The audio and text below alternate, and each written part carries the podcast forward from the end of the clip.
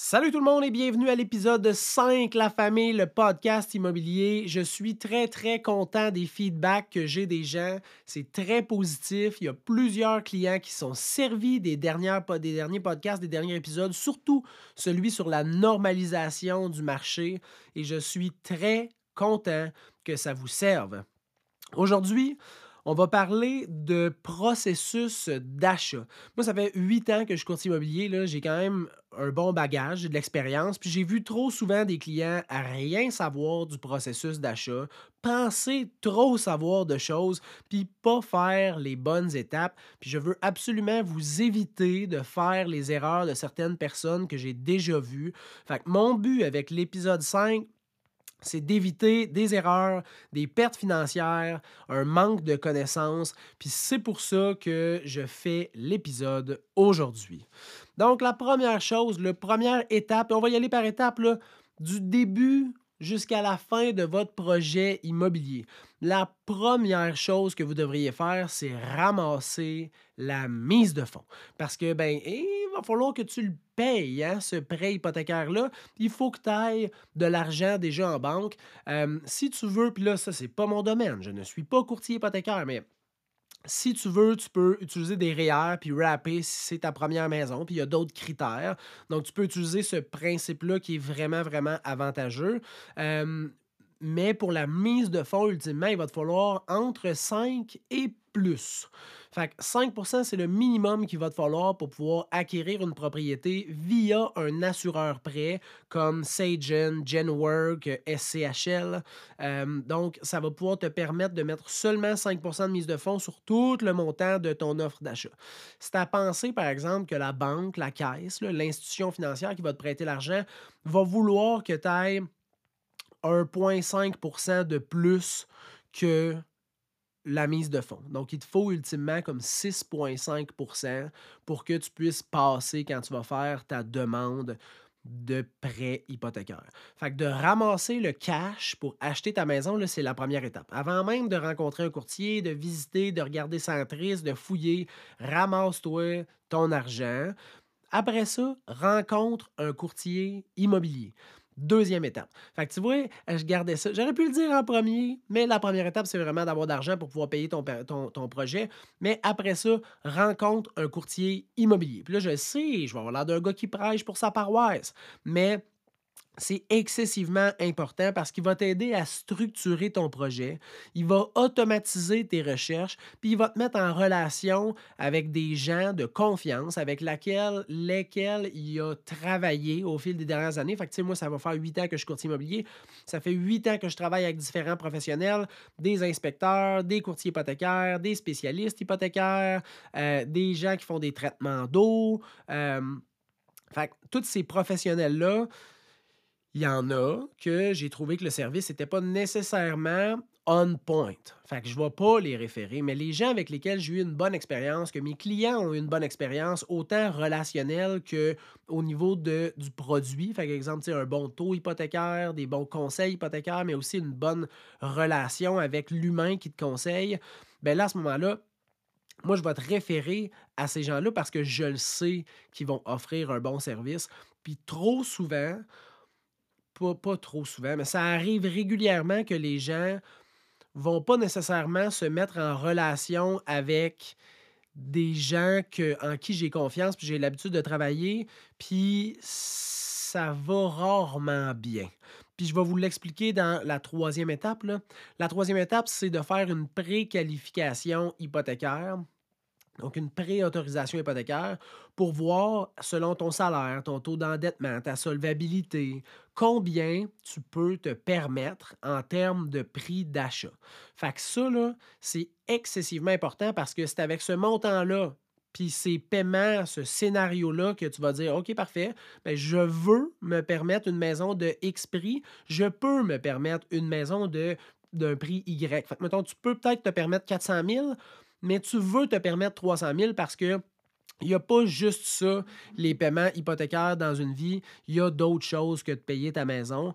Fait que ça, c'est important de le faire au début.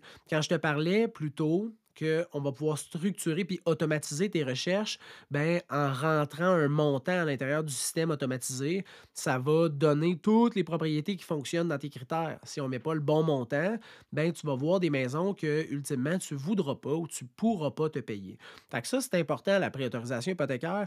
Puis quand je vous parlais d'être en référence avec des gens en qui j'ai confiance, c'est parce que le dossier est vraiment plus facile à gérer dans cette situation-là.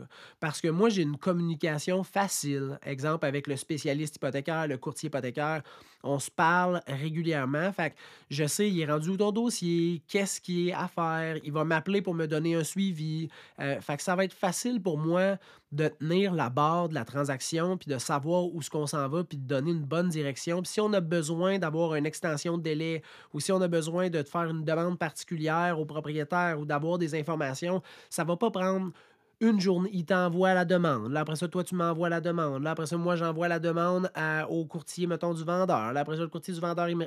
Tu comprends, là?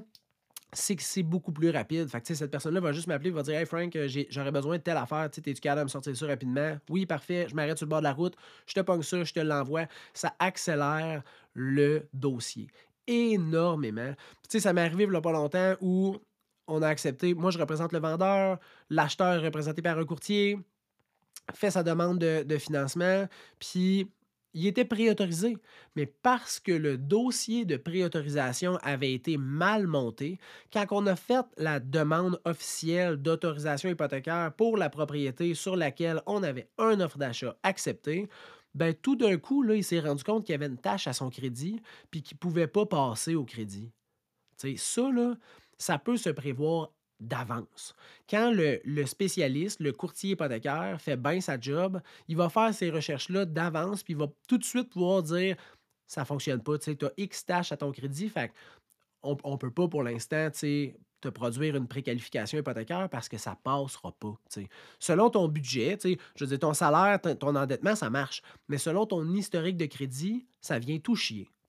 Fait ça, on aurait pu l'éviter si cette personne-là avait été mise en relation avec un professionnel en qui on avait confiance, puis on sait qu'il monte bien le dossier. Mais là, on a perdu 21 jours, on a accepté l'offre, là, ça a niaisé au financement, on avait 14 jours pour le faire, on a fait une extension, puis finalement, ça n'a pas marché non plus.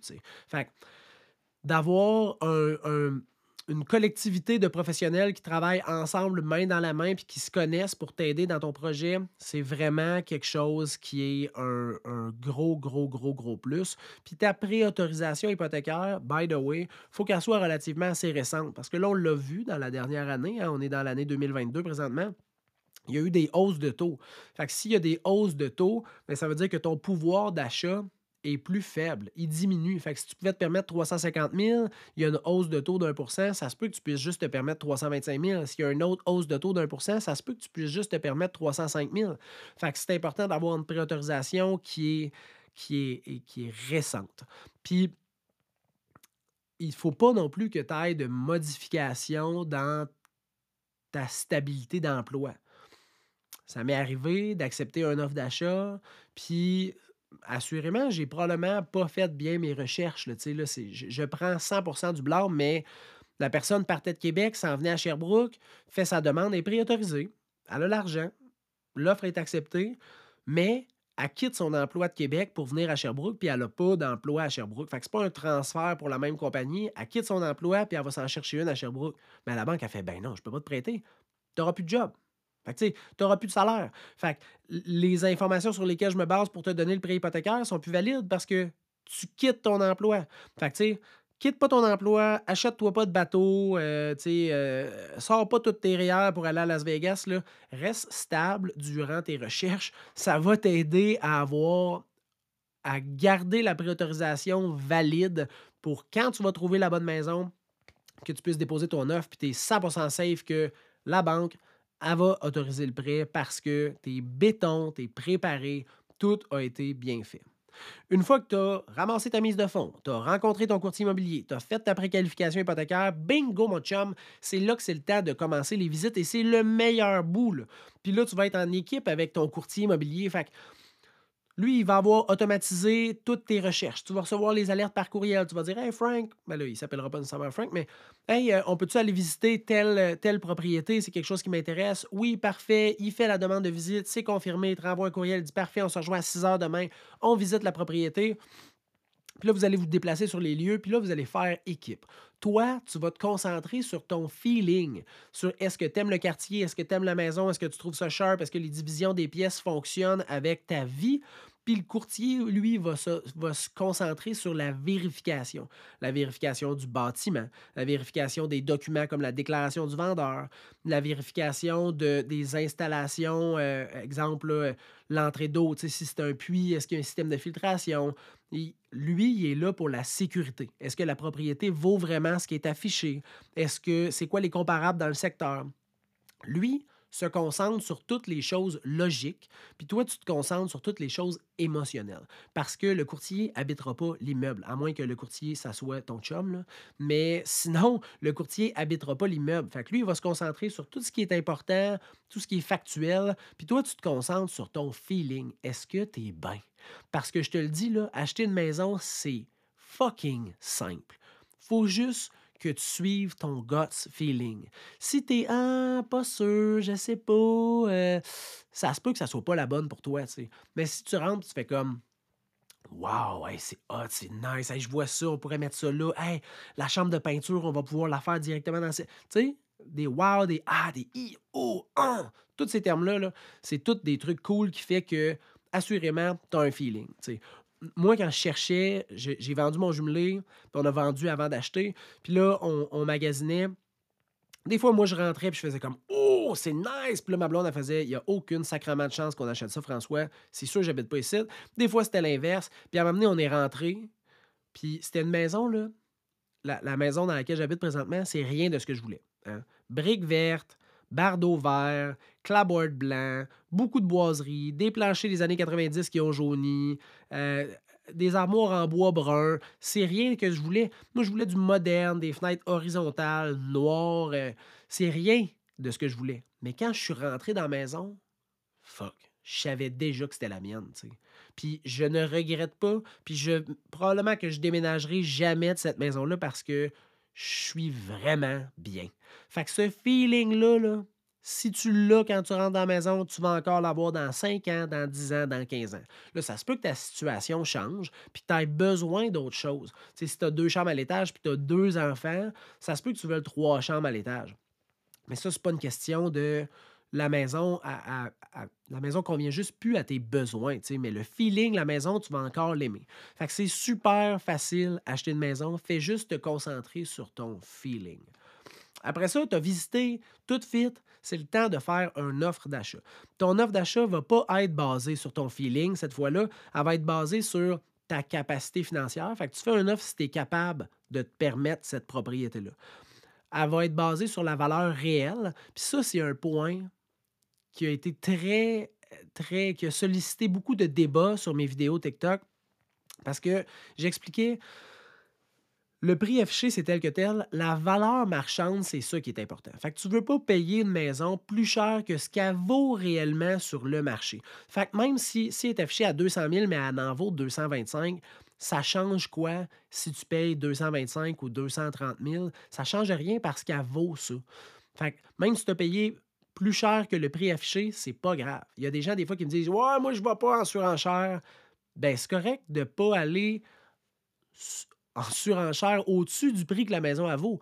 Mais si tu vas en surenchère parce que la maison elle a été mise sur le marché à un plus faible prix pour avoir beaucoup de visites, puis que la maison elle vaut 30 000 de plus que ce qui est affiché, puis tu payes 32 000 de plus que ce qui est affiché parce que tu la veux, puis tu réussis à l'avoir, tu n'as pas payé trop cher, tu as payé le juste prix. Puis ça, c'est le courtier qui va pouvoir te faire ce travail-là il va prendre son outil, il va prendre Prospect, va faire une map, va mettre les critères, va regarder les propriétés similaires qui se sont vendues, puis il va pouvoir te dire la maison, présentement, sa valeur marchande, c'est X. Fait qu'on peut aller jusqu'à ça sans que tu payes plus que ce qu'elle vaut. Après ça, ben, c'est la situation actuelle du marché, puis c'est important de le comprendre parce que si tu es dans un grand marché de vendeurs, ben, ça se peut que le prix de ton offre va falloir que tu bonifies. Si on est dans un marché d'acheteurs, ben, ça te permet d'aller chercher une bonne négociation. Puis ça, ben, il faut l'avoir préparé, il faut qu'elle soit stratégique, il faut qu'elle soit mathématique. C'est pas une question de feeling, c'est une question de logique. Fait que ton offre n'est pas basée sur tes feelings, est basée sur ta capacité, est basée sur la valeur réelle, puis est basée aussi sur la situation actuelle du marché. Là, tu fais ton offre, puis là, ça, c'est le moment où les clients acheteurs, puis là, je sais, ça va avoir l'air, ça va avoir l'air sans dessin, puis anodin, mais les gens, ils se disent, ouais, là, on fait-tu l'inspection avant? Comment ça fonctionne pour l'hypothèque? Euh, comment ça fonctionne pour l'offre d'achat? C'est une intention d'acheter à des conditions X. Une fois qu'il y a une entente entre un propriétaire et un acheteur, c'est là qu'on commence à réaliser les conditions. Puis là, ça peut être quoi les conditions que tu vas mettre à ton offre d'achat? Il y en a plusieurs, puis je pourrais faire un podcast juste sur les conditions, les délais usuels, comment réaliser ces conditions-là, quels sont les experts qui vont pouvoir t'aider, mais on va passer brièvement au travers d'une coupe de conditions. Premièrement, il y a l'inspection. L'inspection, c'est une très bonne chose de le faire. Le but, c'est de voir si, si l'immeuble est en santé, si l'immeuble est conforme aux normes de construction, mais c'est aussi d'essayer de déceler, y a-tu des affaires, puis là, on parle pas de vis cachés, là.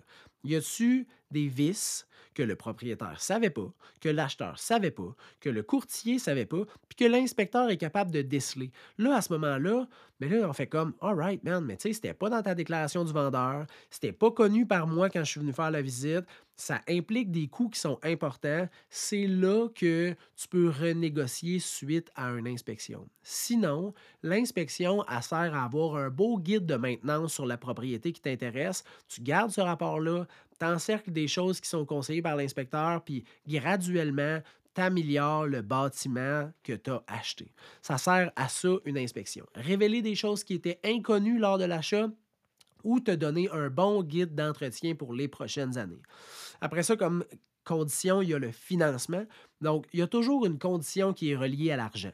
Même si tu payes cash, il va falloir que tu mettes une condition puis un délai pour prouver que tu as les fonds pour acquérir la propriété en argent comptant. Sinon, il va y avoir une conditionnelle de financement. Puis là, tu donnes un délai pour demander à la banque un prêt hypothécaire pour cette propriété-là bien particulière. Puis là, des fois, les gens disent Ouais, mais je suis déjà préautorisé, je n'ai pas besoin de mettre de conditions de financement. Oui, tu es préautorisé pour ta condition à toi. Mais le financement, l'autorisation hypothécaire, c'est pour une propriété bien précise avec ses taxes municipales, son chauffage, la valeur de la propriété. Parce que ça se peut que la banque elle dise ben non, la maison, elle vaut pas ça. Tu payes bien trop cher. Fait c'est important de comprendre qu'il y a toujours une condition qui est reliée au financement. Si ta maison est en, zone rurale, tu vas sûrement avoir un puits. Fait je conseille de faire un test d'eau, de quantité d'eau, à savoir si ton puits a une bonne quantité d'eau et va être capable de subvenir à tes besoins de liquide, mais aussi de qualité d'eau pour voir s'il y a des problèmes dans l'eau, puis est-ce que ça peut venir affecter probablement ta santé ou ta tuyauterie ou bien des choses. Fait qu'il y a toujours, quand il y a un puits, un, test d'eau, de qualité, de quantité d'eau, c'est une très, très, très bonne chose et c'est très sécuritaire de le faire. Et de toute façon, l'institution financière, pour te donner le prêt hypothécaire puis débourser, rendu au notaire, va demander un test d'eau qui est valide. De mémoire, c'est de moins de trois mois. Si tu es en zone rurale aussi, tu risques d'avoir champ d'épuration, fosse septique. Fait tu peux faire un test, faire une expertise pour savoir si le champ d'épuration euh, est encore bien fonctionnel. Puis tu peux aussi juste vérifier s'il n'y a pas des non-conformités qui ont été données, puis quand le système a été installé. Il y a aussi une conditionnelle de vente de maison que tu peux mettre. Fait que si tu es propriétaire d'une maison, que tu veux déménager puis acheter une nouvelle propriété, mais que tu ne peux pas te permettre un prêt hypothécaire pour la nouvelle maison si tu n'as pas vendu la tienne, il va falloir que tu mettes cette condition-là à l'offre d'achat. Ça, c'est une condition qui, depuis la COVID, est vraiment moins à la mode. Puis il y a des façons de pouvoir euh, cheminer, même si tu ne peux pas te permettre une hypothèque sans avoir vendu ta maison. Et ça, je pourrais t'aider définitivement. Tu as juste à m'écrire à info commercial serviceimmobilier.ca. Info commercial service immobilier au singulier.ca. Ça va me faire plaisir de t'aider. Euh, il y a les inclusions-exclusions qui sont des conditions à l'offre d'achat, donc sont affichées sur Centris, sont affichées euh, sur Internet. Mais si tu veux faire des modifications, fait tu dis, ben moi, j'aimerais ça avoir la borne de voiture électrique, tu sais, que ça reste là parce que j'ai une voiture électrique, j'ai la même borne, ça m'éviterait de la réinstaller. Tu peux faire des changements dans les inclusions, exclusions, puis il y a toutes les dates, fait date de prise de possession, date de moment chez le notaire. Ça aussi, c'est à l'intérieur des conditions.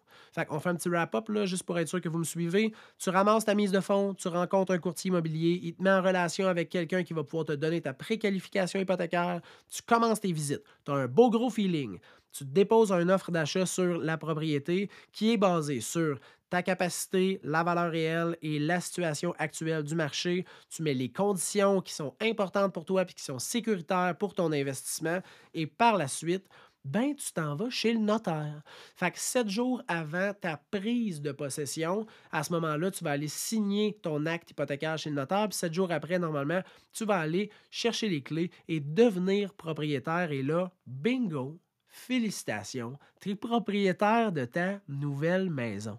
Puis ce qui est le fun, c'est que si tu as suivi ces étapes-là, normalement, tu devrais avoir eu une expérience d'achat qui est vraiment vraiment positive, sécuritaire, qui t'a pas apporté un lot d'anxiété intense.